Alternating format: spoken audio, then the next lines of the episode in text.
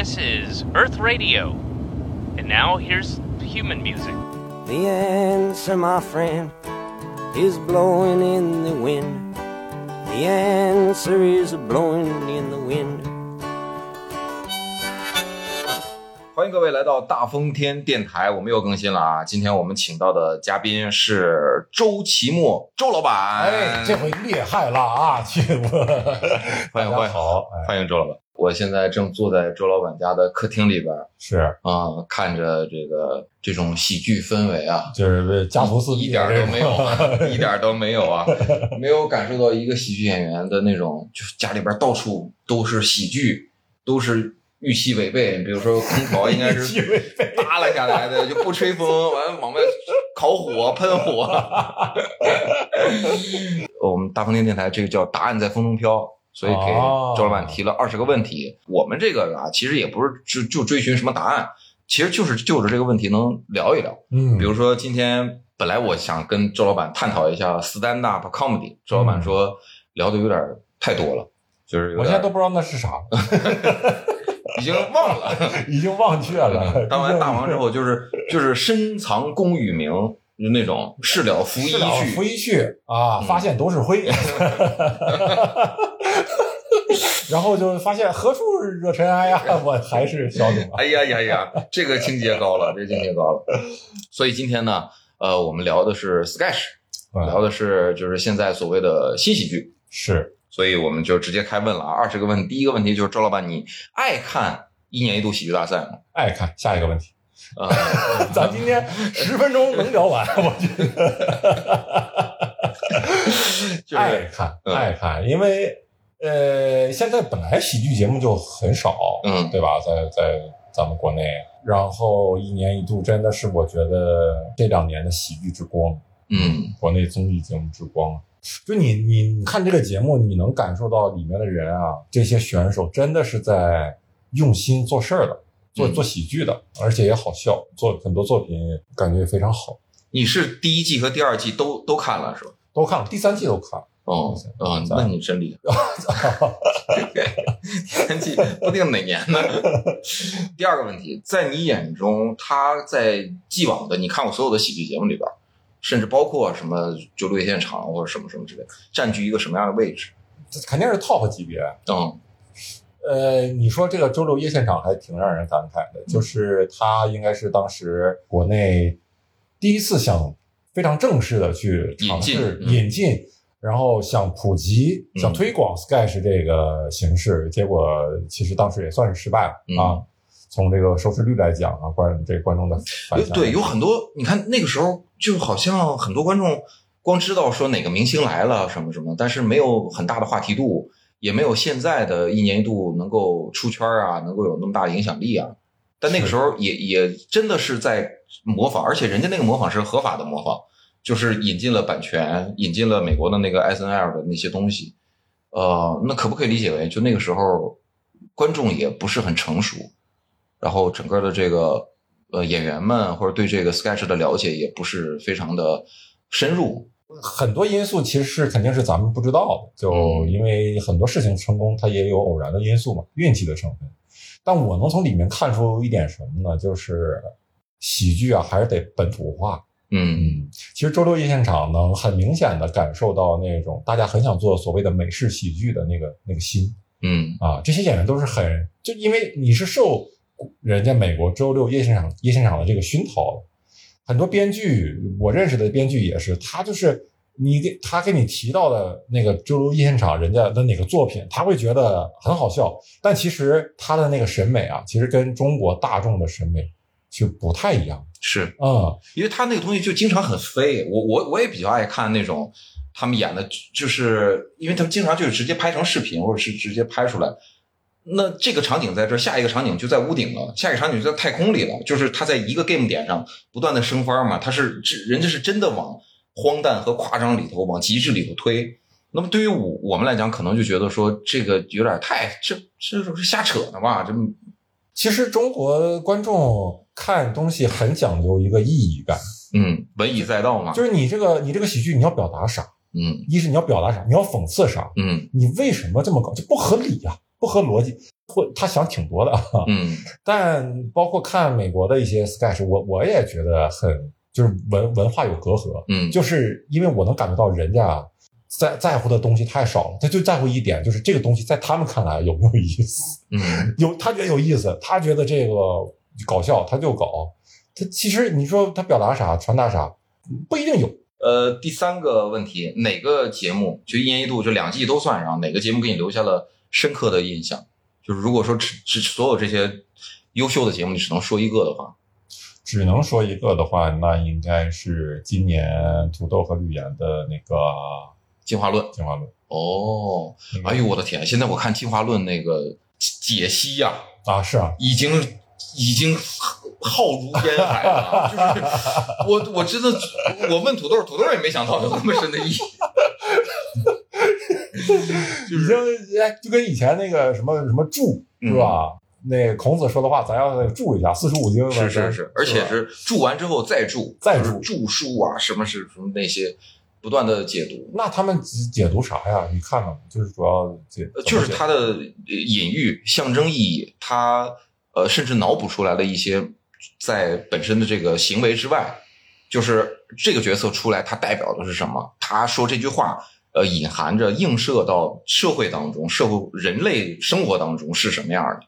嗯，而且这些人还非常的有才学，嗯，就是他的旁征博引，你会哦哦哦，对对对，他说那是我我的感觉就是我要去看一下他提到那个东西的那本书，我、哦就是就是我我还挺佩服，哎，你你要这么说啊，其实我我也能多少能理解。嗯就假如说你要让我写一个评土豆嗯这个喜剧风格的这么一个文章，嗯我不能写太好笑了吧？就不能只写太好笑了吧？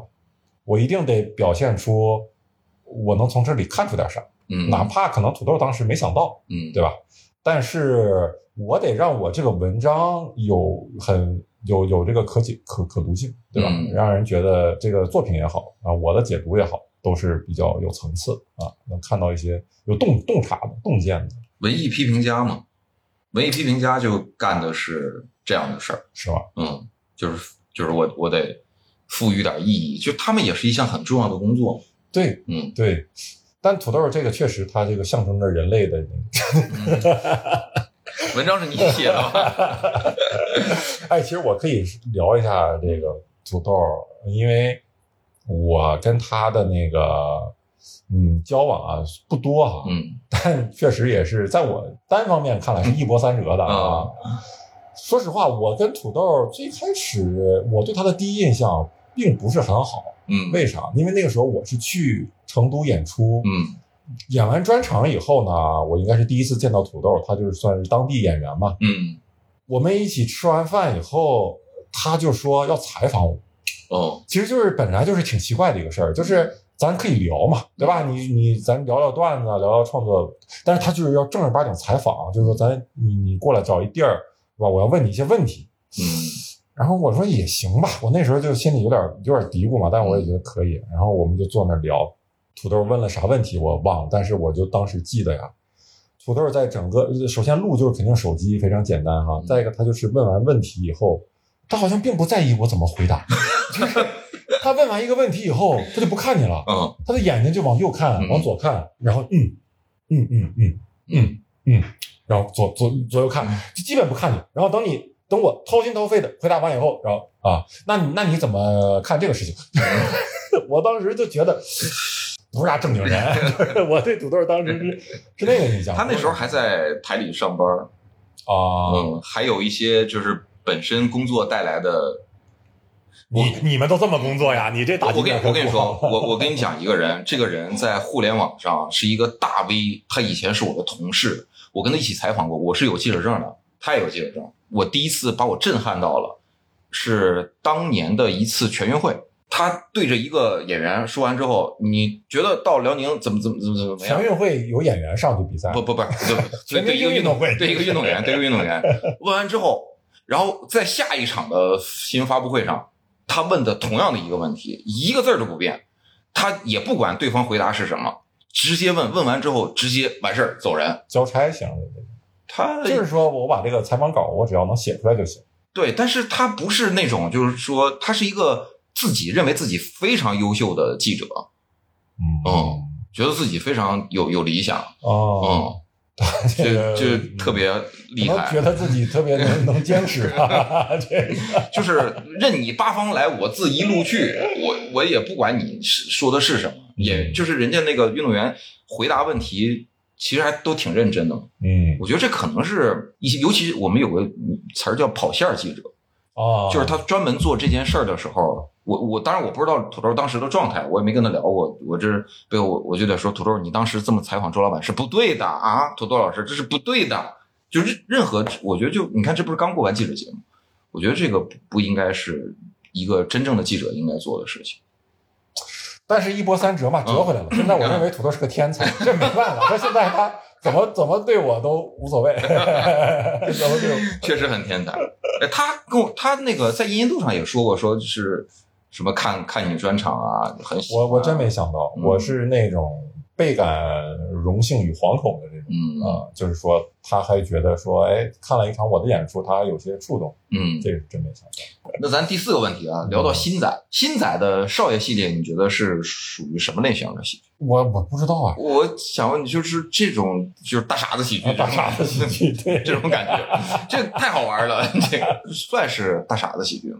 因为新仔确实比较擅长演傻子，他以前包括他的单口啊，他的一些那个以前演演即兴、演 sketch 什么的，也确实。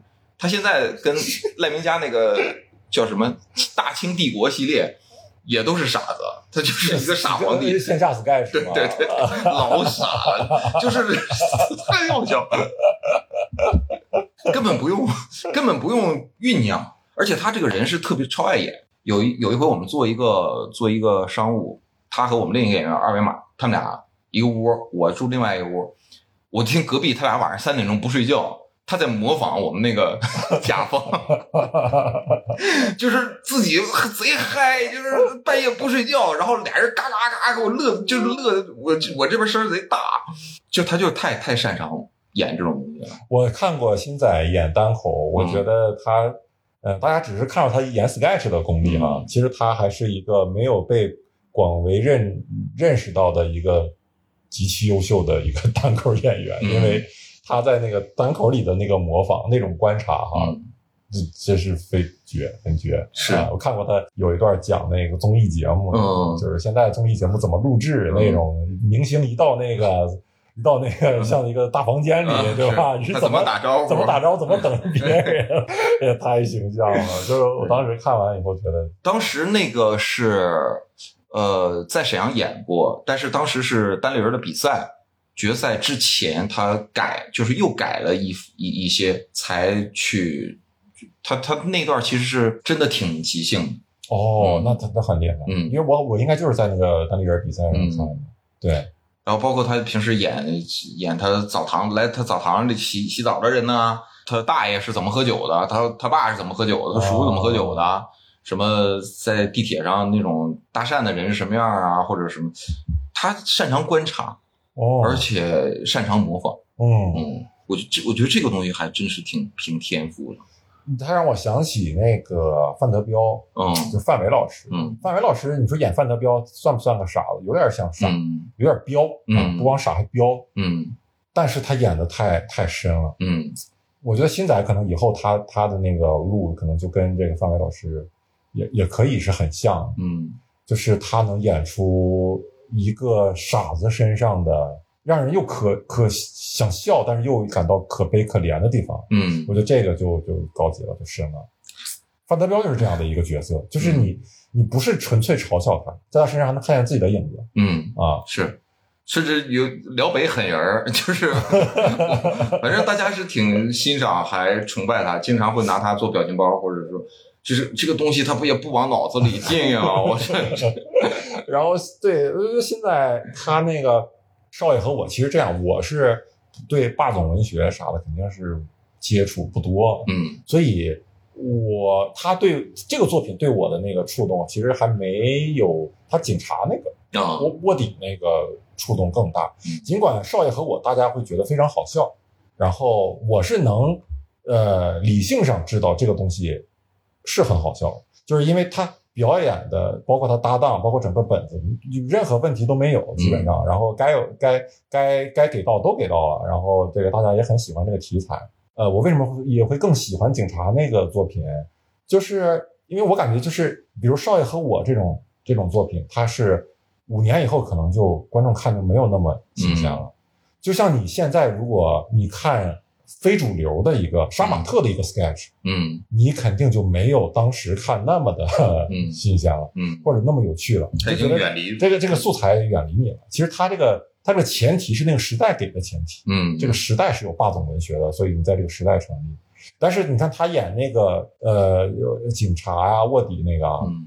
那个就是他是能穿越时间的，我觉得啊嗯，哪怕你五年以后、十年以后看，呃，他还是你还是会被触动的啊。还是范波已经死了，我现在是刘波儿。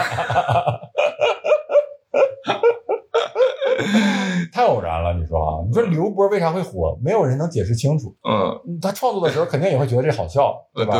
但是你说他能直觉吧他能预想到说这个东西是是能成为一个文化上的一个所谓像迷一样的东西，对吧？就 但是所有人都知道，就是参与录制的，或者说大家互相之间，就他第一次演，就是就是录制的时候，录完了，嗯大家就知道刘波肯定会火，是吗？因为现场观众给的反应太大了，是吧？对，就这这种，就是大家会会会知道，他一定会成为出圈的东西。刘波，刘波，刘波 东北话的胜利，真是。呃，第五个问题，你看过新仔线下演的 sketch 吗？没有，因为嗯我新仔就是到单立人的时候，我已经到上海嗯，啊、其实就是错过了，嗯对，错过了。擦肩而过。对我只看过他单口的表演，嗯，上周末还演演线下来着。是吗？嗯，演可以。新仔六兽说说新仔真是啥钱都挣，啥活都干，小钱也不放过。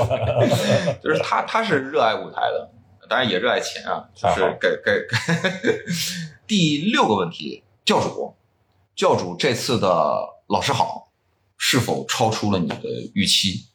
因为教主一直都在演单口嘛，对，大概单立人是一八年就开始做 sketch 这种东西，我觉得好像教主是几乎是不参与的。你啊，六兽啊，悟饭啊，大家都在演，但是他是不演的。然后他这一下子，去年是专门去学表演，学了很久，然后演演演着他自己写的本子啊，然后演。你觉得他是超出了你的预期吗？超了，我没想到，就是看完看的时候还挺感慨的，嗯，就就是那种有心人天不负的感觉。大概知道教主在这方面投入了多少的努力，还有他背后的那种心路历程。虽然没有怎么跟他在这方面详细的聊过，但是还是能从侧面，包括从别人的口中感知到的。其实他感觉这个这个节目对他来说是太太及时了，对他来说啊，嗯。就是能够在这个舞台上呃证明自己。嗯。呃，最主要是我我看到第一期的时候，他那个老师好的那个本子，我直接就看两遍，嗯，就是第一遍看完以后就立刻觉得什么玩意儿，就是嗯好，就是好笑，非常好笑，但是我觉得我没有看够，我还要再看一遍，我琢磨琢磨他为啥这么好笑，就是一下就被被击中了嗯啊！而且我我是看到在那个本子里，教主的表演丝毫没让人觉得这是一个业余演员。嗯啊，就是让人出戏，完全没有，他很好的融入了进，当然也这跟他那个角色本身是有关系的，对吧？嗯演他很那个也是老师那个暴躁劲儿，很符合他平时，比如在舞台上单口舞台上嗯演一个，那他那种呈现方式其实是很接近的，是吧？嗯都是那种比较比较急躁的那种，嗯声调很高的，所以我我真是超出我预期了。就是他那个本子之好，加上教主的表演之专业，我我真是挺为他高兴。再说说第七个问题，李豆豆，你看过线下李豆豆的表演吗？也没看过，也跟新仔差不多，对、嗯，对，，也是没赶上。没没赶上，没赶上。豆豆在线下演演即兴啊，演，但大家可能最开始看到他是在奇葩说上看到的。豆豆跟交跟豆豆交集确实很少，我我仔细看他表演也是在一年一度上，这嗯。这这届一年一度上。这两个两个独角戏，对，两个独角戏，独角戏还真是真有勇气，嗯挑战这个独角戏，嗯。啊。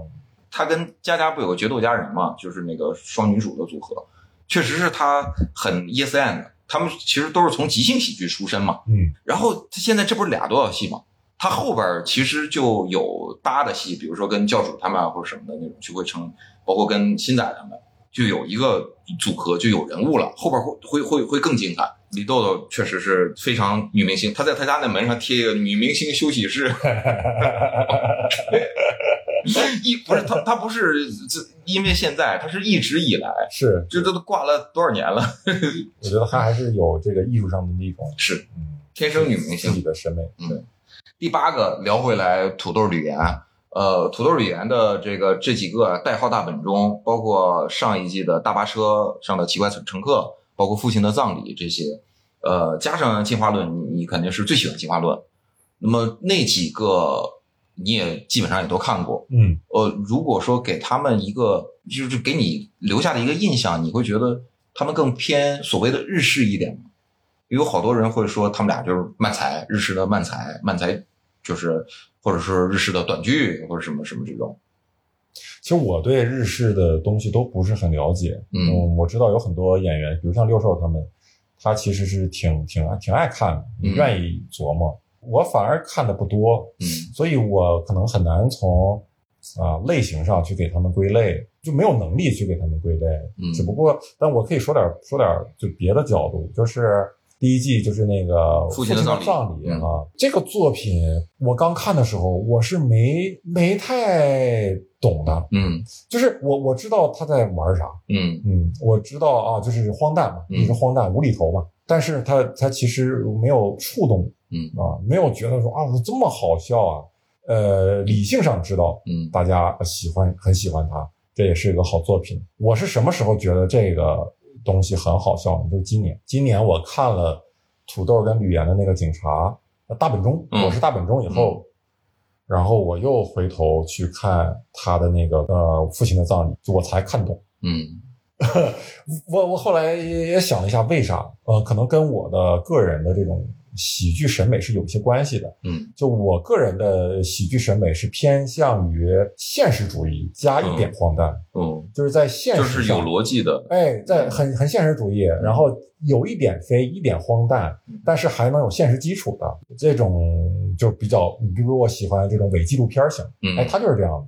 很符合，对吧？嗯又感觉像是真实在拍，但同时大家又又觉得说在玩在在玩，在嗯有点荒诞，又不太不是完，很可能出现这种事儿。你我这种喜喜欢是非虚构文学。非虚构文学，嗯但为什么我我觉得我我今年能欣赏土豆那个作品了？我觉得现实变得荒诞。哦，就这两年大家的经历，我的经历会让你觉得，哦，现实主义已经不能反映现实，你只有荒诞主义才能反映现实，把我整个的对于现实的这种认知就拔高了一个层次。就是现在更荒诞的，我认为它也可以是很现实的。嗯这个时候我再看土豆那个父亲的葬礼，就会觉得很好。就魔幻现实主义了，百年孤独了，是不是？对，其实有点这个意思。然后卡夫卡。其实挺挺挺卡夫卡。嗯土豆那个他的那个父从父亲的葬礼到大本钟，到现在最近的那个进化论嘛，嗯最火的这个哈，其实我感觉他的这个作品的立意是越来越高的，嗯但是这个土豆并不一定能意识到，嗯或者是不是他自己主动去有意选择的。嗯最开始那个父亲的葬礼呢，它还只是一种环境的荒诞。嗯其实我们带入的角色呢，可能是吕岩那个角色。嗯我爹怎么是是这个？嗯然后过一会儿，我爹居然还是那个。嗯然后最后，我爹是跟什么土星嗯是之前是朋友，然后最后他就崩溃了，是吧？嗯然后说我的我的母亲在自传呐、哎，这这是一个非常非常荒诞的环境。但是你会发现啊，你你带入的这个人他还是理性，嗯，就是吕岩这个人还是理性，嗯他他还是一个没有丢失自我的一个人。嗯，但是你等到了大本钟呢，其实就不太一样了，就感觉两个人的逻辑基石都崩塌了，都飘在那儿。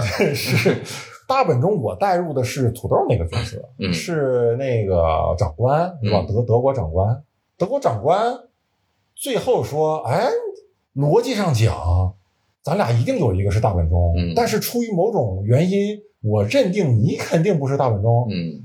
那应该我就是大本钟了吧？”嗯。我去，我一下感觉，我其实我很喜欢这个作品，嗯。我觉得这个就不不一样，其实跟父亲的葬礼不一样。父亲的葬礼是环境荒诞，但人还是理性。嗯但到了这个作品，人已经不理性。嗯嗯，其实人就是在质疑我是谁。嗯这个让我想起想起那个啥，就是一九八四。嗯一九八四大概那个情节我，我记得可能就是说，这个老大哥在看着你嘛，嗯对吧？呃，在一个非常独裁啊、铁腕的这么一个无处不在的一种监控下，嗯，一个人的一个遭遇，是吧？嗯但是如果你说这个人最后就崩溃了嗯啊，或者被处死了，我觉得这个就像父亲的葬礼，就这个人还理性的，但嗯，是还是现实。但是，一九八四的结尾好像说这这哥们儿最后说两行热泪，热泪盈眶，嗯说那一刻他真的爱上了老大哥，嗯，是吧？？融进去了。哇，这个结尾就很有力量，就这个结尾就挺像呃警警察的那个嗯，结尾，其实这种东西劲儿更大。我那个前段时间我看了，我一直没看的一个电影叫《狗十三》，曹保平那个那个电影，就是最开始孩子是抗争的，抗争抗争抗争，到最后他反倒妥协了。当他妥协的那一瞬间，当他跟着就是把自己曾经的那些原有的东西都放掉的那一瞬间，我才知道这个看起来不应该，但是它才是现实，它才更让人觉得郁闷难过。嗯，人的改变总是会让人惋惜、叹息吧，嗯，感感慨。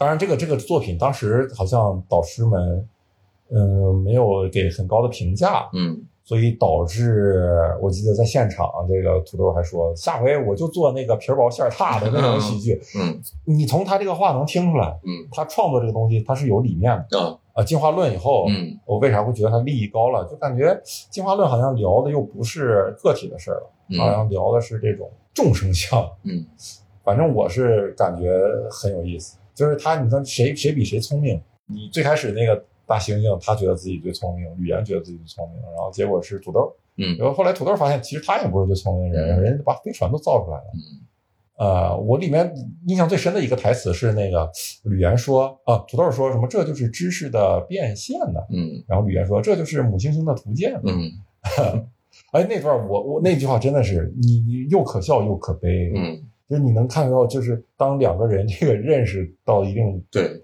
差距的时候啊，它这是知识的演变哦，这是变演变吧，演变和图鉴图鉴嘛，他在研究，他那边都演变了，他这边还在看母猩猩图鉴呢，对，就就是又好笑又深刻，这个确实是，我觉得这一句话就真的可以概括这个作品，嗯。就会让我想到，当然会有一些居高居高临下的感觉嘛，就会想到，那这种这这个这个台词其实就就跟我们现在说，有一个人天天我就呃怎么说呢，我我追求真知是吧？嗯我这个寻找真理、嗯啊，我让自己变得更好。天天刷两个跟一个人对天天哇母猩猩图鉴啊，我这是小猫小狗，嗯咔咔一天刷。你你要说按照政治正确的说法，嗯那你怎么娱乐是你的权利，对吧？对你你一辈子刷视频，这没什么不对。但我就问你，你愿意吗？如果换你，你你会不会去干？就按照你现在的认知的话，对吧？很多人可能都不会。嗯对，所以就诶，我看到那个会觉得有一点有点可悲。呃，这就是劲儿大，就是看着的时候是哈哈大笑，是然后回头细想 就觉得毛骨悚然。是是是，而且我借着土豆这事儿，我也想说一个啥呢？就是因为从我身上能感觉出来，就是很明显的一个体现。有的时候大家都觉得很好的一个喜剧作品，当你针对到某个个体的观众的时候，他并不一定觉得很好，嗯就是当或者在当时没有觉得说很好很好笑。就比如我最开始没有看懂那个我父亲的葬礼是一样的。问题就出在这儿了，就是从这儿开始，从这一刻开始，你怎么去面对这个问题？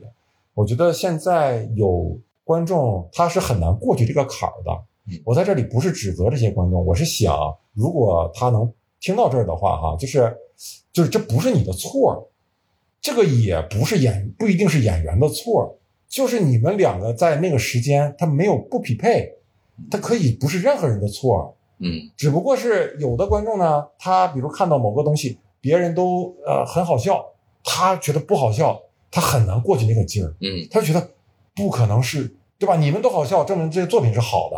然后他觉得那我不笑，那我有问题了，那我不可能有问题啊，所以一定是你们有问题啊嗯，所以他就很难受。其实我是想大家不要有这种难受的劲儿，就是说，因为你会就会有一些呃不不太理性的一些揣揣测嘛，嗯对吧？这是黑幕啦，啊，托啦，请的都是，然后或者是说在网上发个帖，难道就我一个人觉得不好笑吗？他很想得到认同，嗯其实不一定需要，就是你要知道，有的时候也是你对你觉得好笑的东西，别人也觉得不好笑，其实就是你一点问题都没有，嗯。你真的一点问题都没有，你千万不要觉得这是你的问题。就我我也不会觉得这是我的问题嗯，我会觉得挺遗憾的，没有欣赏这个作品，但是我不会觉得说我去是不是不适合干喜剧这个行业了。所以你想一下，我还是个喜剧从业者，嗯。我对于喜剧作品的认知都能跟对吧喜剧其他喜剧从业者或者大众很不同，嗯，那你就想一想，大家的话不同是很正常的，它应该是一个动态动态调整的过程。哎呦我天，我一听你说动态，我都害怕。为啥呀？没事 想清零。我我觉得真是个动态调整的过程。嗯我我前一阵儿去开放麦，我有一个挺挺深的体会，因为我我是写了一些感觉是，呃，咱们正规演出啊，嗯，不太 不太方便讲的段子，就是针对什么，比如疫情期间的一些事儿啊，写了点儿。然后我去开放麦，我会发现，就是上海的观众啊，经历了这整个上海这个期间啊，这封控期间，包括到现在，他他确实是有变化，嗯。他变得很沉，嗯，整体这个演出的气氛很沉，很难被调动，跟以前我不太一样。不太一样嗯。就是每个人感觉，当然这都是揣测了，感觉就是内心深处他好像有个石头一直压在那儿，嗯很难让他去跳起来、欢快起来。嗯然后我那个时候在台侧，我看着那些观众的脸，我就会突然想，我讲这些干嘛？嗯他们现在不需要这个，就是不需要再回想起这些事情。所以从那天晚上回来起，我把我关于疫情的段子，我就基本上就收起来了。嗯我现在开始创作我我父亲，我父亲，我就是就是说这个东西它能一上来没有任何呃门槛儿，嗯你听了你你可能就会觉得好笑就乐，没有什么时空限制，你都能明白。嗯也不会让你回想起那段时光啊。我觉得我今天的任务就完成了。其实你看，这是动态，就是可能有的演员也不在乎，他觉得说，那我还是要表达，这跟观众什么有有有有什么关系？但我觉得对我来说是有关系的，就是我感觉。我还是要伺候他们，就这种 感觉，你知道吗？就是觉得有一种，你有点悲天悯人了。哎呀，真的，我觉得太不容易了。我为什么还要讲这些东西呢？嗯嗯，我爽，我自己爽了两次，我讲了两次，行了，咱就别讲了，咱讲点好笑的吧，让嗯让你们笑一笑吧。对嗯我甚至在那个舞台上耍狗头、耍狗驼子，我都愿意嗯啊，就是你你你们笑起来，别别这么沉。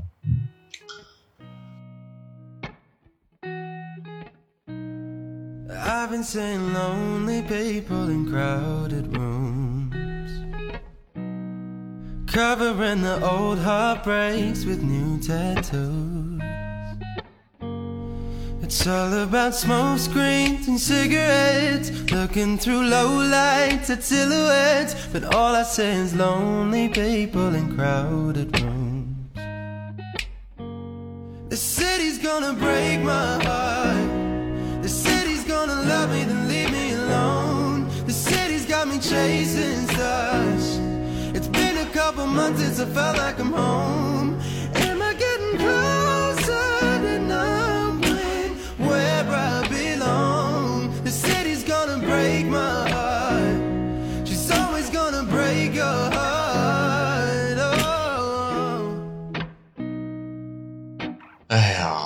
你可真是个好演员。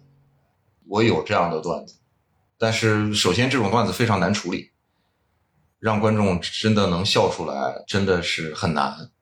但是如果把它处理出来了呢，确实有你说的这种情况，哪怕你让它释放出来，也会觉得没有太大的实际意义，因为它不真正解决问题，它最多是能在情绪上给一些价值。但是你说情绪价值就不是价值吗？有时候我也我也很疑惑。所以我觉得这东西就是每个人的价值取向，嗯就每个演员的价值取向嗯导致他不同的选择。所以这个东西不应该有一个统一的标准，否则你这个艺术就被框死了。嗯对不对？就我在我的价值取向里，观众开心，感觉至少对于现在来说是更重要的。哎，那我就写点这样的，对吧？在某些演员的价值排序中不是这样的，那就没问题，那你就按照你自己的这个价值排序去创作。嗯嗯，哎呀，我这路陷入沉思了。我 呃，刚才周老板提到了六兽，我们第九个问题我没正好就是提，就是你硬提。不是，你刚才提到了一下下，说什么啊？就六兽他们怎么怎么地的，反正你是提到六兽的名儿了，我就硬 Q 到下一个问题，就是感觉六兽，呃，今年跟去年相比有没有什么变化？因为去年它是一个就是年度编剧嘛，对，然后又又是上台啊，又接受鲜花掌声。今年是身份改变了，是创作指导。创作指导跟这个责编呀、跟这个专门的编剧他就不太一样。嗯，你也不在节目里嘛，你是在外面看，光看节目的话，你你有啥感受？我感受就是六兽不应该做这个创作指导，咱应该接着做编剧，因为创作指导简直了，就是石老板这种角色嘛，嗯对吧？就是哎，今年我觉得就是没有存在感在这个节目，感觉今年介对于编剧的介绍哈、作为第一季的一个特色，嗯这一季好反而非常的淡化，嗯对吧？没有没有专门 Q 哪个编剧说你你创作这个作品是是怎么怎么想的，然后请上台来更更没有了，基本上，所以嗯有个别的有，个别的有嗯是吧？首先，整体对于编剧的介绍都少了。之前去年我为啥参与？我参与了，呃，就是因为他们说会给编剧录一些这个真人秀啊，呃，会对编剧有就是有露出，然后是一个小队，它是以这样的形式出现的，包括一直有 PD 在录你们创牌的时候这个东西。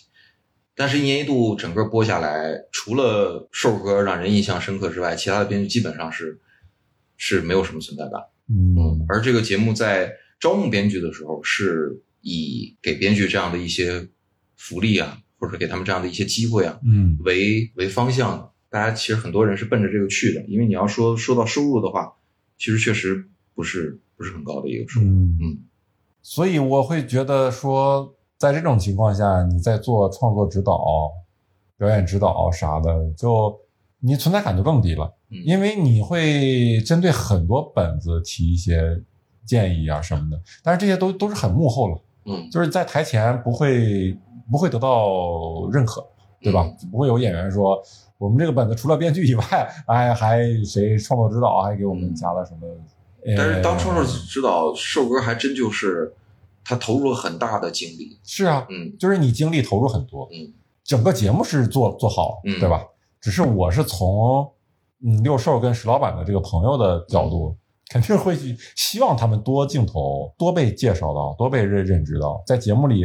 真人秀部分，你多给他们一些镜头，对吧？让他们知，让大家知道哦，这是他们在跟跟演员一起聊出来的，他们他们给的什么建议。哎，我觉得这一季看完以后，真是觉得编剧的那个存在感是很低的，嗯，跟上一季比，但是是国内节目的一个常态，嗯只不过是上一季是非常态，我觉得。嗯，瘦哥可能明年就说搞月下嘛，我还问过我说明年你准备干啥，他就还是想继续搞线下嘛。但我我是感受到那个六兽的人有一些变化，就是自信了嗯啊，很明显。经过上一季以后，后来跟他一回北京什么的一起吃饭啊嗯啥的，嗯，你就感觉哎，整个人的精气神儿比以前更好，嗯，嗯，而且也有很多项目，包括电影的项目就找过来。我们第十个问题问的就是石老板，石老板在节目当中你感觉的存在感是咋样？挺低的呀，石老板跟六顺，我觉得都一起聊完了。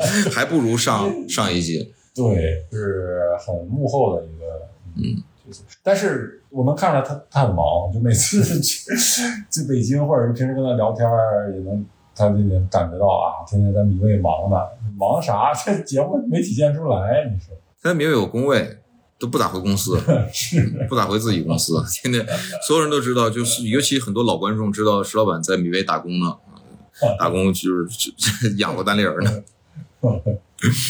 那就第十一个问题，呃，宇轩呀、还有 Jeffrey 他们这次都是这一轮的编剧，啊、包括宇轩，其实就是上一季的时候也是一个挺好的编剧。对嗯，你有有印象的作品？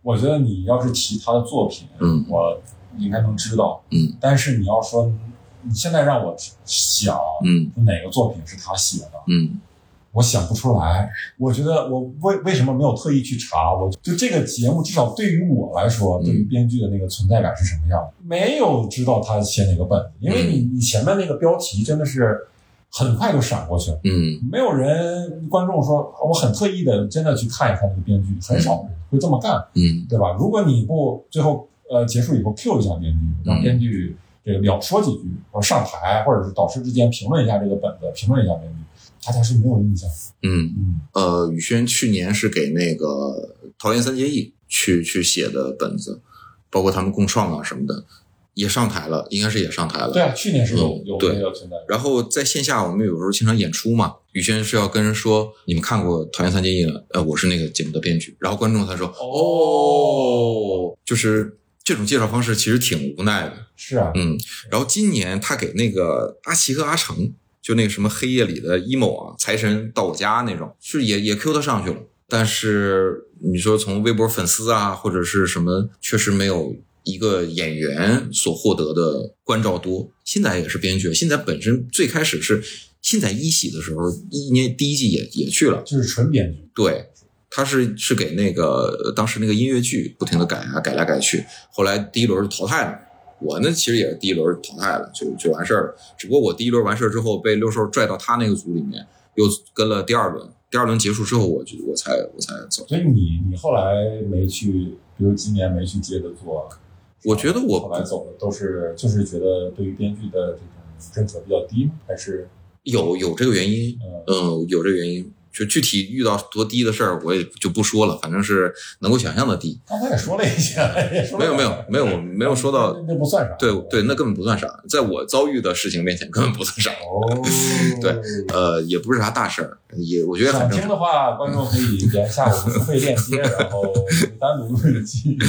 呃，而且我觉得我不太擅长跟演员们共创，就是独角戏，对，我我不是我我可能，比如说，编出来就自己一人编，你看我也写过对独角编行，我这你什么绝活？我独角编，我神编我我自己去，我也写过影视剧的本子，自己写 OK。然后你要说那种，因为嗯，在里面那种就是你要跟演员打交道，我不知道，我我觉得我甚至可能是一个不太擅长跟人打交道的人。看不出来啊。我可能我现在跟你可能心里没有拿我当演员吧。就是跟。跟熟了的朋友，我觉得很就是还挺挺放松的。呃，如果不是就就是一要卸下心里边的那种安全的防备戒备心，其实是要么就需要时间，要么需要就比如说过事儿或者什么之类的。往往因为人家也可能也不认识你，也也不太熟，也不信任你，也没有互相之间的那种就是 backup 啊，或者是那种。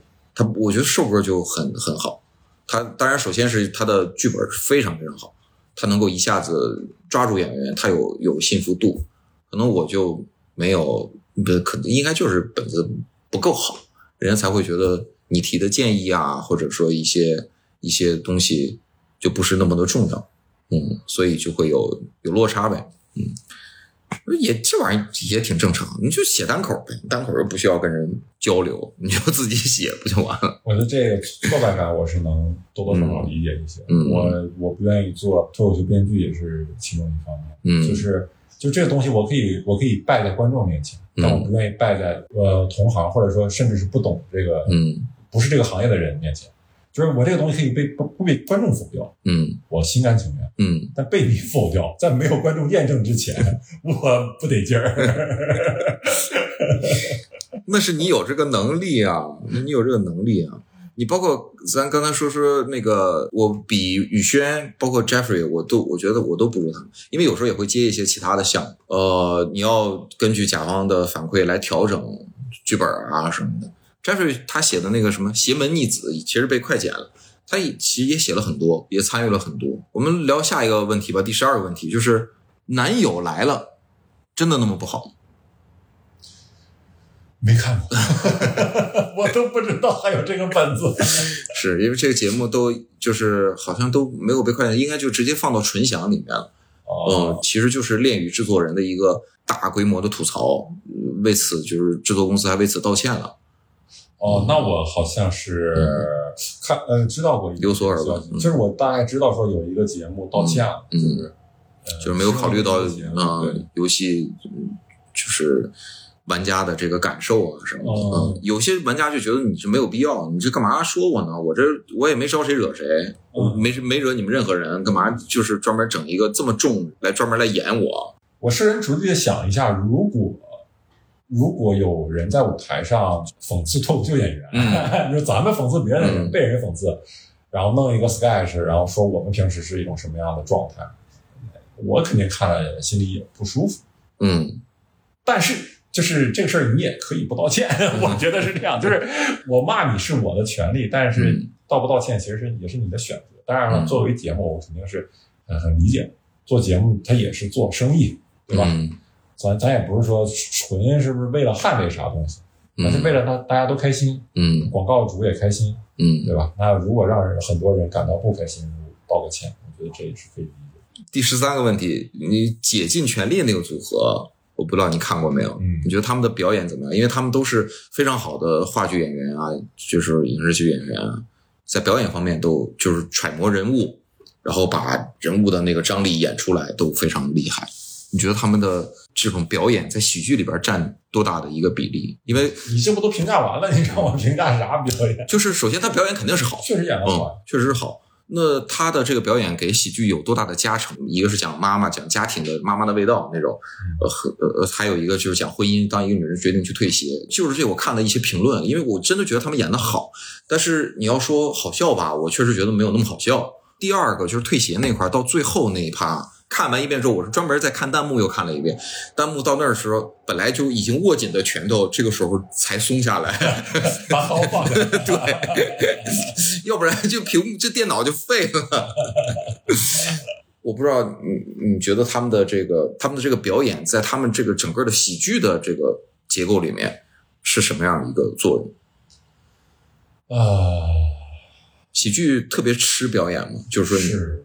其实我看《妈妈的味道》啊，跟我也我也大概知道一些它的争议，《妈妈的味道被》被很多人骂了。嗯我的观感 又相反，嗯我看完以后觉得没啥问题啊，我觉得挺好的、嗯这个本子。呃，我是我是这么感觉的。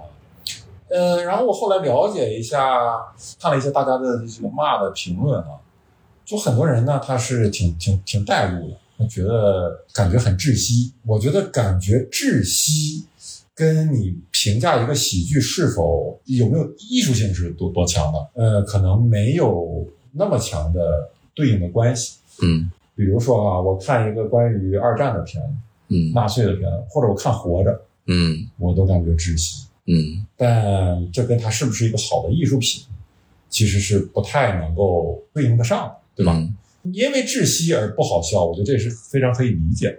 嗯。啊。但是，呃，因因为这个不说说它不是一个好的作品，我觉得从逻辑上来讲啊，它是不不成立的。嗯。然后还有就是因为这个这个这个作品的结尾，相当于说跟妈妈那个角色、嗯。老板娘角色，还有他们姥姥姥姥那个角色，相当于有有一种和解，嗯是吧？大家一起就最后很开心，然后观众会觉得这是一种和稀泥，背叛，对一种对，就是感觉很多人会说、嗯。说这个这个作品应该上春晚，我觉得你这个太正能量了吧？但其实不是的，他他我觉得他不是说要正能量，嗯。因为你会发现这个作品它是上不了春晚，因为你会你看到最后结尾的时候，这个演员包括用的音乐哈，它都是按照春晚小品的刻板印象去去来的，嗯。它是那种夸张的肢体动作，嗯那种红色娘子军一般的啊、嗯姿姿态，对吧？肢体动作，然后那个这个人就是娘这种音乐，你想真正的春晚还会用这种音乐吗？这是一个恰恰是不能上春晚的作品。同时，他作品前面为什么很多人感到窒息呢？也也是因为它集合了所有关于妈妈、母亲不好的那一面的一个刻板印象。嗯所以我觉得这这就是一个问题，就是喜剧是不是要用刻板印象，或者说用刻板印象的喜剧还是不是好喜剧？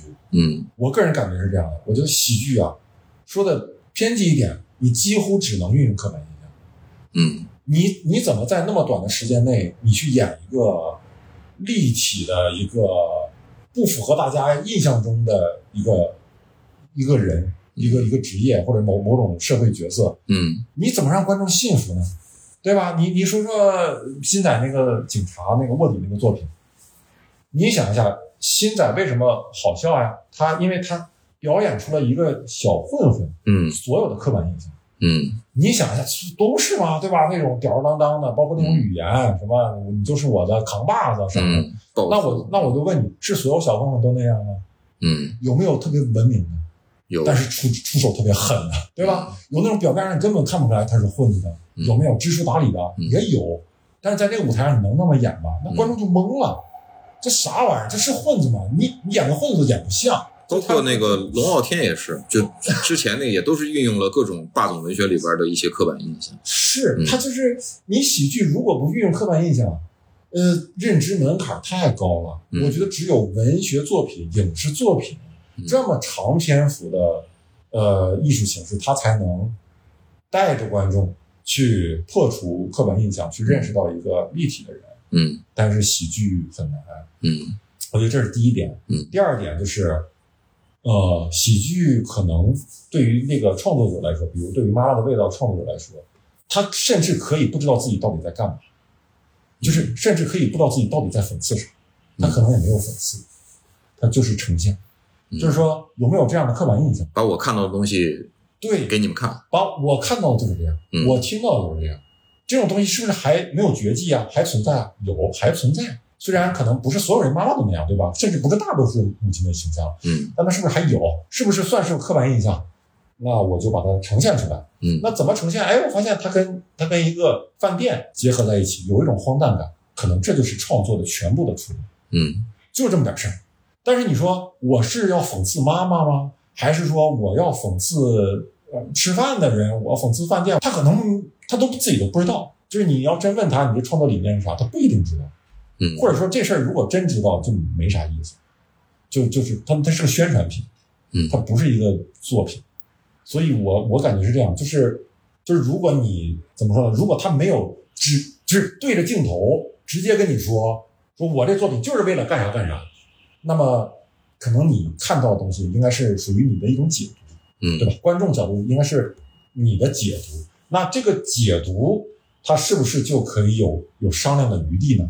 是不是？既然是解读，既然是解读，嗯是不是就咱就不用说非得一棍子拍死，说你这价值观有问题？嗯因为这个价值观是你看出来的，对，它不是我我对你说的，也没有标准答案。我说的是现象，嗯你看出来的是本质，嗯啊，而且是你认为的本事是。你认为的。嗯，你看从这个作品也能看出来，大家的认知是分化的。有人认为哪有这样的母亲啊？嗯我妈就不这样啊，嗯我身边所有的妈妈母亲都不这样，你这不刻板印象吗？嗯。第二种人是，这太窒息了吧？嗯这不这不就是让我想起我我童年的经历吗？嗯你吃个饭你都不让我，你都不让我吃上，让 你那你说你这这两拨人你怎么调和？嗯有一波认为完全不像，有一波认为你这，对吧？你你你是患创伤了。是，除了这两波之外，中间还有好几波呢。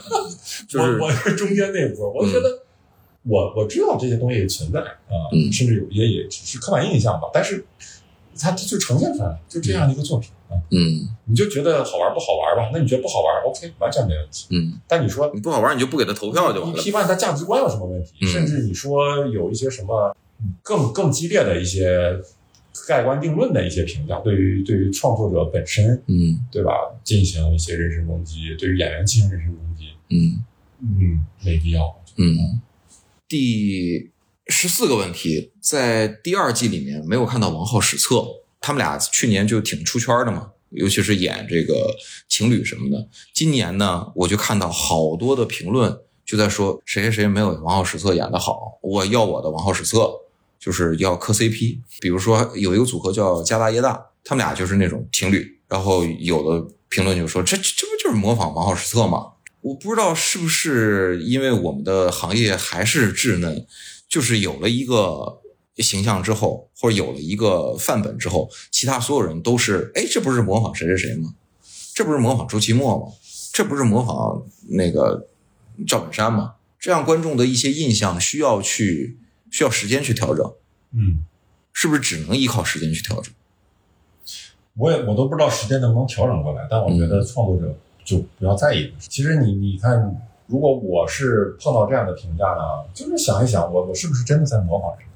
嗯那如果不是，那就 OK 没问题，那你就你就接着演你的吧，因为这种这种评价是永远永远不会不会绝迹的。我觉得我们也不能纯粹说观众，因为、嗯呃，在这个行业我们是创作者，嗯但是在别的行业我们也是观众。嗯比如说在影视行业，我们就是观众。嗯，那你说有没有可能说，我看一个剧，第一季还是这个人演，第二季换男主角了，换女主角了，我就觉得不，我要那个，我还是觉得那个好。其实我们是完全可以，对吧？嗯随时有可能说出这样的话。但是，就是如果对方真的考虑我的这个话，然后真的再把 男主角换回来，我还觉得挺吓人的。就是你们不用那么考虑观众的感受你。们这这点主见都没有吗？嗯就是我我也可能只是表达一种情绪，嗯这种情绪就是是对于现在的呃演员的一个陌生感，我可能不是，嗯我我怀念之前那个作品，但是你是不是也可以用现在的这个作品慢慢的去征服我？嗯。也也是可以的。呃，第十五个问题，蒋龙、张弛去年上一季的呃，应该是最火的一对了。呃，现在全都在忙着拍戏呢，今年也是没有参加。就是他他们俩戏都很好，都不是那种呃像看见智胜或者一看见就好笑啊，或者那种，都是经过不断的努力啊，或者改本子啊。当然去年因为是刘寿带来的嘛，刘寿的本子，我不知道他们的这种风格可以怎么理解？就你觉得他们是完全凭自己的人物对人物的揣摩呀，或者说对剧本的表表达呀，把这些都做到了才出的喜剧效果，都是把这些东西弄出来之后，而他们俩不是那种天生的喜剧演员，是不是所有人都可以只要戏好就可以模仿他们俩的这个，就可以像他们俩一样？我觉得很有可能是，嗯 很有可能是你只要会演人物，你能把人物演好，然后给给一个有有戏剧结构的这么一个本子，嗯就会就能演好。我觉得可能是这样。那就是说，喜剧并不一定非得是这个人天生有意思，这人一站在那儿你就想笑，或者他随便说两句话，他，嗯，咱还是以新仔为例吧，就是新仔是那种你看见他就觉得好玩的那种人，呃，而有一些演员是你看见他他挺严肃的，或者他不是不是不是让你觉得他这是个喜剧演员，他要搞笑了，他逗我，他就他随便说一句话都贼好玩那种，这我觉得现在不算吧，不算是那种看上去就好玩的，但看上去老实巴交的，是他要只要在舞台上一出现就挺好玩的，可能就是他那个人格，他嗯进进入到那个角色里面。嗯我觉得好像是他那个角色好笑。嗯你看星仔在舞台上不会呃超出人物的实相，对吧？你看他演混混，他都是在那个混混的那个角色里。嗯他演演那个少爷，他基本不怎么实相，嗯因为那个角色不要求他实相，嗯所以他就不是在我看来，他不是那种你看上去就好笑的，嗯得是你你把这个角色演好笑。嗯。我我哎，那这个问题来了，那是不是就看上去好笑这件事儿本身门槛就非常高？有没有在你概念当中呢？谁是看起来就好笑，天生就好笑的那种？其实在我这儿还真憨豆没有。算是憨豆也是人物好笑，，嗯，憨豆哎，其实有点算，因为憨豆是很识相，嗯那基本就靠靠识相嗯去去逗大家笑。对，啊，我觉得是这样，就是你这个看起来好笑这个事儿得得咱得定义一下，嗯因为如果不加任何表演，看起来好笑，这个就是只能从纯长相上去去去嗯去去判断，对吧？就证明他们他确实不需要任何演技，嗯纯长相就判断。我觉得这个是太难达到，嗯就是你还不能是光是丑，嗯，你得是奇特。我觉得还是你看，像那个《疯狂的石头》里的黄渤，黄渤就是一甩头发，他班尼洛儿，他稍微歪一点嘴，我我就我就觉得好笑。我觉得他那个状态是让人看着放松的，那他不还是有有表演，还是有人物。还是有人物有表演？明白？今天我这我感觉是这样。今天这录播课让我学让我学会了很多喜剧方面的知识呀，想通了很多问题呀，学了，老多要学。老多要学的。第十六个问题就是王子和五六七的默剧啊、小丑戏啊，今年呢就没上啊。当然也是因为去，可能是因为去年上过了哈。呃，今年也是继续在努力的演线下呀什么的。呃，不知道对这种形式你你咋看？我啊我是觉得咋说呢？首先我，我觉得很喜欢他们的作品，就嗯很有童真啊。但我也同时觉得说，我们大家都心知肚明嘛，就这个东西它不可能是这个节目的主菜，嗯它应该是可能是是甜品。你可以设想一个全是由蒋龙、张弛的作品构成的一个一年一度，嗯但你可能很难设想一个全是由默剧或者全是由玩偶嗯，对？吧？就是组成的一个一年一度。它本来就是一个，好像注定就是一个相对来说小小众一些的这种形式。它就是增加了这个节目的那个丰富性。嗯，嗯，生物多样性，对我可以周周都去看脱口秀、看单口喜剧的演出，但是我可能不会周周都去看默剧的专场。脱口秀也没人周周去看，我觉得很难都做到周周去看。嗯但是我觉得他们的存在本身就是还是很可贵的。嗯，对于这个，呃，然后我觉得这个节目其实能专门批出来，当然也是他们自己赢得的这么一个位置，说，呃，让他们展示，嗯我觉得是很好的一个事情。嗯，第十七个问题，呃，本来是不是有机会参加一年一度喜剧大赛二？是安排了，本来是有可能去客客串个角色啥的，后来就是因为这个，因为要进京嘛，嗯，就没没去了就。就被弹出来了，就 没没弹进去，被弹出来了。好遗憾，好遗憾，就是这个合作赛嘛，是吧？是因为我是挺喜欢这个，真真的很喜欢这个节目。嗯然后我也我觉得能去那儿演个小角色客串一下，对我来说还是很荣幸的一个事情。嗯然后然后见见那些我平时只能在屏幕前看到的那些演员大明星，大明星，找人去这个合个影儿、签个名儿啥的。哎呀，好遗憾。是，好，第十八个问题，以前在北京演过不少的 sketch，那些台词你现在还能记住吗？就如果说咱现在梦回二零一九，就是啪就把你拽回来演，直接就给你扔台上，你还能想起来？直接扔台上。直接从时空隧道把你啪抓过去，直接扔在台上，你这第一看就那还用演吗？这直接就六兽等你说话呢，就就是 就就直接扔台上就笑了。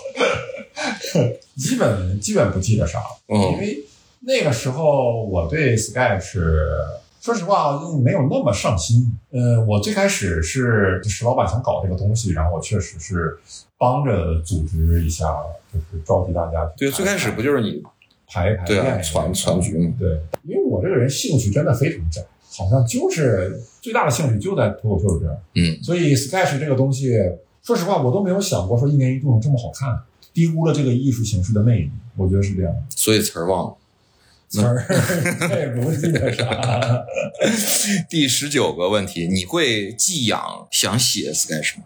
你也写过呀，你肯定是写过的呀。那都是那都是玩儿一样的写，就是咱们都没有啥，没有没有什么系统的理论知识啊，或者是没有很好的作品，我就是玩儿嘛。但是我不会养，就我知道这个事儿不是我能干得了的，就嗯我我觉得我干这个事儿没有任何的优势跟那些编剧比，所以我就觉得没有必要干。为啥没有优势？就写作这个事儿，写写剧本儿、故事，嗯你会发现啊，有一些人天生就有一种冲动，他写了就享受。我不是，你要让我写这个东西，我难受，而且我能力还有限，所以就是又没激情，又又没能力。那你说我干这个事儿，我有任何优势吗？没有，我连坚持都坚持不下去。第二十个问题，最后一个问题，你觉得未来十年，呃，是 stand up comedian 呃 comedy 能更受欢迎一些，还是 sketch 更受欢迎一些？这咋判断？你你你有啥看法吗？对于这个？我我自己的判断啊，我觉得 sketch 会更受欢迎一些，我觉得它的门槛更低，然后有人物嘛，它舞台在那，大家知道就是在演戏，知道这个东西你讽刺点啥或者什么，来点魔幻现实主义什么的，来点这个这个变形记啥的，它能立得住。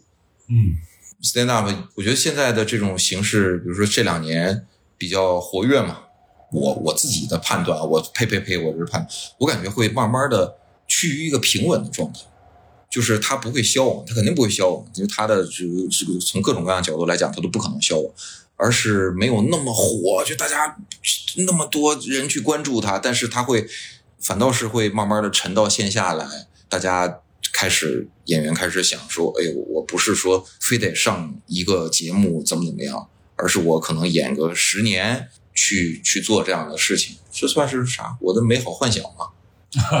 这你你把别人都拉下来，就大家都熬着在线线下，你就得劲儿了，是吧？你美好幻想。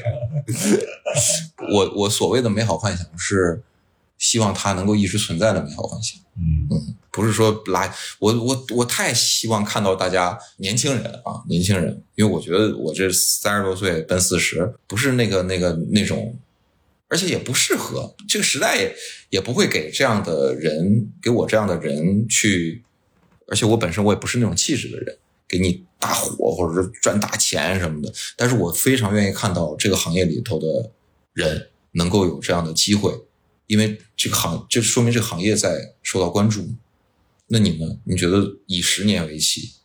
嗯，这个是没，我觉得首先这个是没法判断的，因为我我也可以说一个答案，但是它毫无根据，嗯其实是没有用的。嗯，就是对，刚才我也是毫无根据，我也我也是完全揣测自己瞎想，你那个是一一种有有根据的一种推推断吧？啊，不是，我我是没有什么根据的，嗯我只不过是我我会想一下，就是你要说线上节目嗯啊，脱口秀更火还是 sketch 更火？这个我觉得 sketch 是完全有可能盖过脱口秀的，因为什么？因为 sketch 这个东西，它舞台的丰富度还是非常高的。呃，服化道一上来，情节上再加上一荒诞，它可以，关键是它可以不表达任何价值观。嗯，啊，也就是这个事儿很荒诞，怎么解读就由你自己的事情，由你由你去去解读。是他们在演的时候，那个那个车台嘛，他们一个一个车台，呃，是一个景，嗯他们一进到景里边，马上就整个的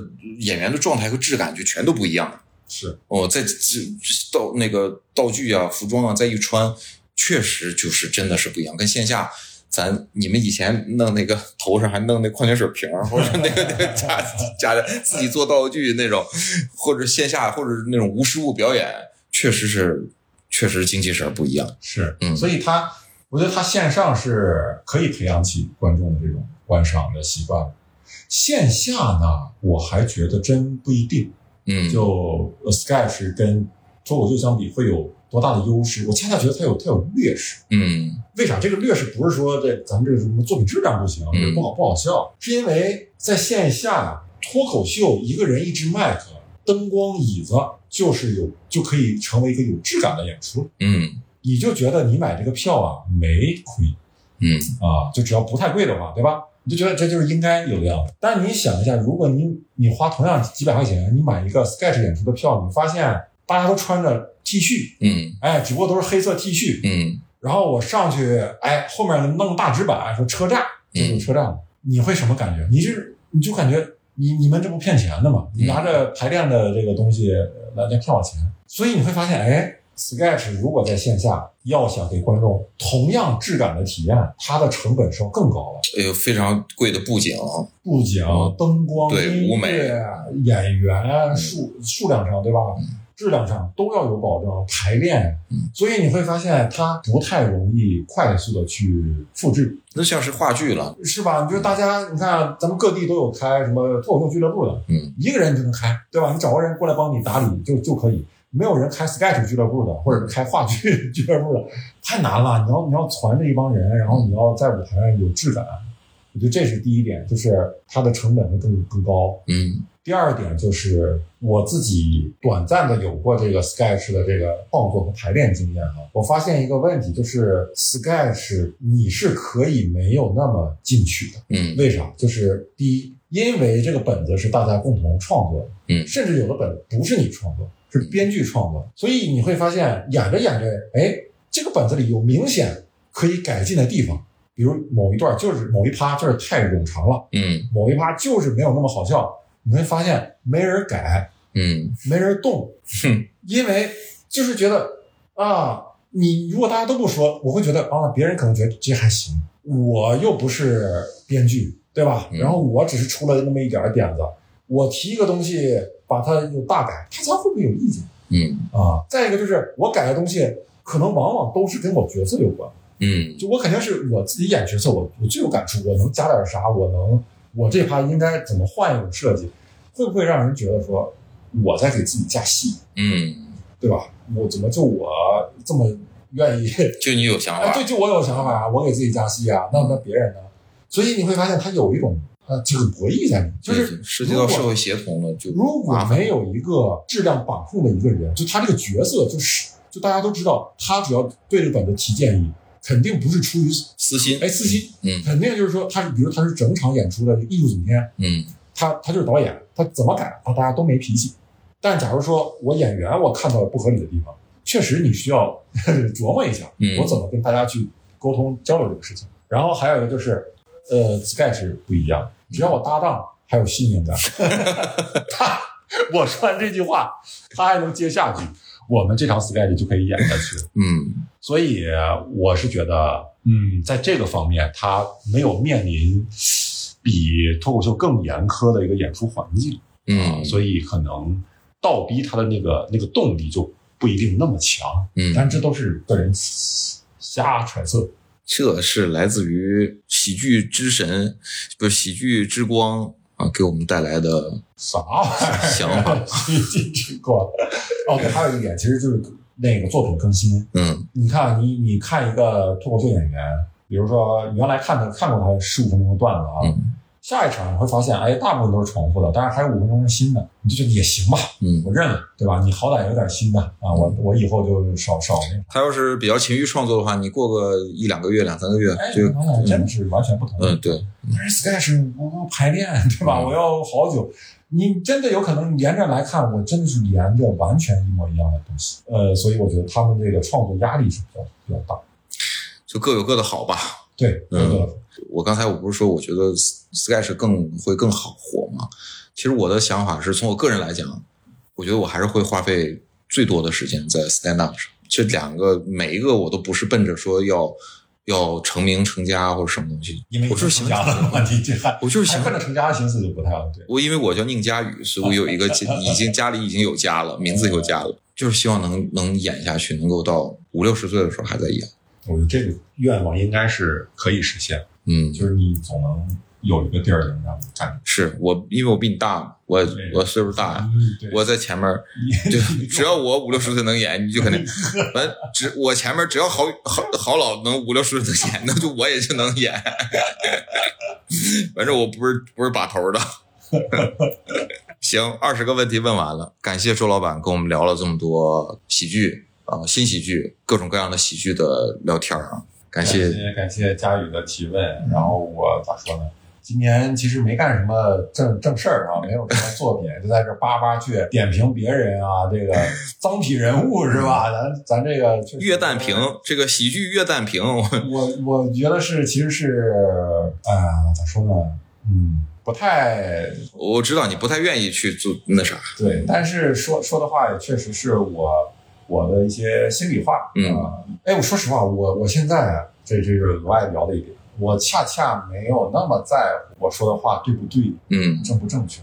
但我曾经有过这么一段，你就怕说错了，就怕说错。嗯包括那个时候，我甚至会担心说，哎，我我天，我我之前录的某期播客嗯，哪句话，我现在回想，有不应该不对劲儿。这个要是还是可以被人抓住一些把柄的，现在真没没那么在乎。反正我是我是觉得啊，就大家多说点真话吧，嗯就多说点儿有有点偏颇的、有有点棱角的话吧，嗯，别唉别天天总一团和气了，这没啥意思。是照一团和气，一辈子就过去了。对你顾及这个，主要是别顾及，嗯你可以顾及身边人的感受。我觉得这是一个人呃应该有的一种同理心，或者是嗯或者一种情感，是吧？我嗯顾及身边人的感受，有些话我不说太重，我觉得这是没问题的。但是你就是别顾及，要说所有的人、所有的事儿，你都那样，对，就是你别顾及那些跟你一点关系都没有的人，嗯你别为了他们改变自己真实的表达。我本来是这么想的，但为了他们，我觉得我其实一直有件事儿是我一直很难以很一直很介怀，嗯非常非常，我到现在想起来就难受。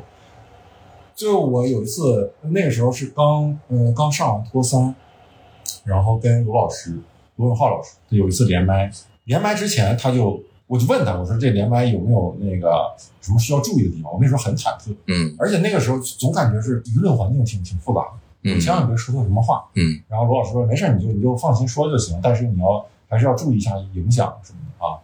然后有有一个问题的话，就问我，就是聊到了，就别人连线进来就聊感情问题，说啊有一个男的说说他女朋友呢，就是因为他没有房，然后就是说想跟他不在一起了，想分手，只有有房才能结婚。这个哥们儿就问，说问嘉宾，比如问我，问卢老师，说你们怎么看这个问题？卢老师就直接 Q 到我了，说嗯说周老板你怎么看这个问题？我我当时真实想法就是，如果是我的话，我绝对不会跟这个女孩在一起，嗯就不可能，谁也别想用一个房子来威胁这种这个感情嗯啊、嗯咱不合适咱就分呗。但我当时就是多想了，嗯我当时就觉得，哎，这个太不女性主义了吧？嗯嗯，我得说点儿呃端水的话，我得说点漂亮话。所以我当时说，大概意思就是说，我说嗯，我说这个 呃，我说这个女孩肯定是也也是有大概意思，有她的一个诉求吧。希望跟你有一个爱巢，有个小家。你还是对吧？你就是还是双方尽量去，就如果能有能力的话，就满足这个需求嗯啊、然后，然后罗老师就他会觉得说，哎，你真这么想？嗯他他就他就直接点我，他说嗯：“秦墨，如果你你女朋友就这么跟你要求，你会吗？你你会跟她在一起吗？”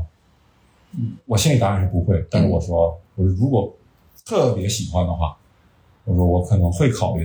嗯罗老师就说：“哎，然后哐哐哐一顿输出，就是说，你知道为什么我会想很多？因为你看罗老师在这个节目里，在托三里，他就是一个给大家的那个印象就是。”一个很呃平权的一个人吧，很女权的一个人，很为女性选手发声，嗯对吧？顾及他们的感受，就是营造一个公平一点的环境吧，就这么说。所以我就生怕在他的直播间里，嗯我我惹他的那个喜欢他的那个观众没有不高兴了，嗯对吧？就说说错话了。结果罗老师人家根本就，人家不在乎，人家说是自己真实想法，就是说，他就说这种感情是在他看来是比较扭曲的，嗯就是不管是男人也好，女人也好，你不要被这种要求所胁迫，在一段感情当中，你知道吗？我听完我特难受，因为我不是说我的意见跟他不一致而难受，是因为我说了我违心的话而难受。嗯我后来跟我女跟我女朋友在路边散散步，嗯她就问你为啥不开心？我就跟她说这个事情，我说我好难过，我没有说自己想说的话。我那是我一直难受到现在的事情，就是我平时有些话我不说，我可以不说，但我几乎不说违心的话。嗯。我觉得那个违背我做人的一个底底线。如果当时罗老师说完之后，你就接着说说，哎，罗老师，你说到我心里去了。我其实就是这么想的，我刚才我没好意思说出口。我是当时我是顾及到你的这个直播间啊，我顾及到这些，所以我才没那样。所以罗老师已经替我说完了，所以我再把我的，然后你再哐哐接着一顿输出。要不你是主持人呢？